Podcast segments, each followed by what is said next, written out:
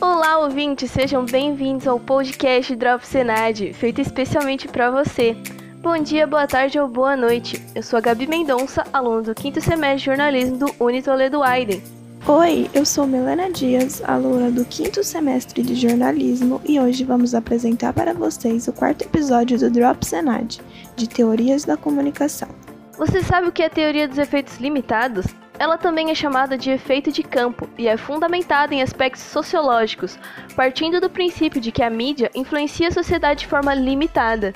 Então é o contrário da teoria hipodérmica, certo, Gabi? A mídia é apenas parte da vida social, um instrumento de persuasão, como a igreja, a política e a escola. Sim, Milena, toda mensagem transmitida pelos meios de comunicação passam por diversos filtros individuais antes de serem absorvidas. Estes filtros são de caráter social e não psicológico, como acreditava a teoria da persuasão. Uma das principais contribuições da teoria dos efeitos limitados é o desenvolvimento do modelo Two-Step Flow, ou comunicação de duas etapas. Neste modelo se considera a influência dos líderes de opinião, que são pessoas que podem mediar as mensagens dos meios de comunicação com a sociedade. A teoria dos efeitos limitados mostra como são complexas as relações dentro do processo de comunicação social.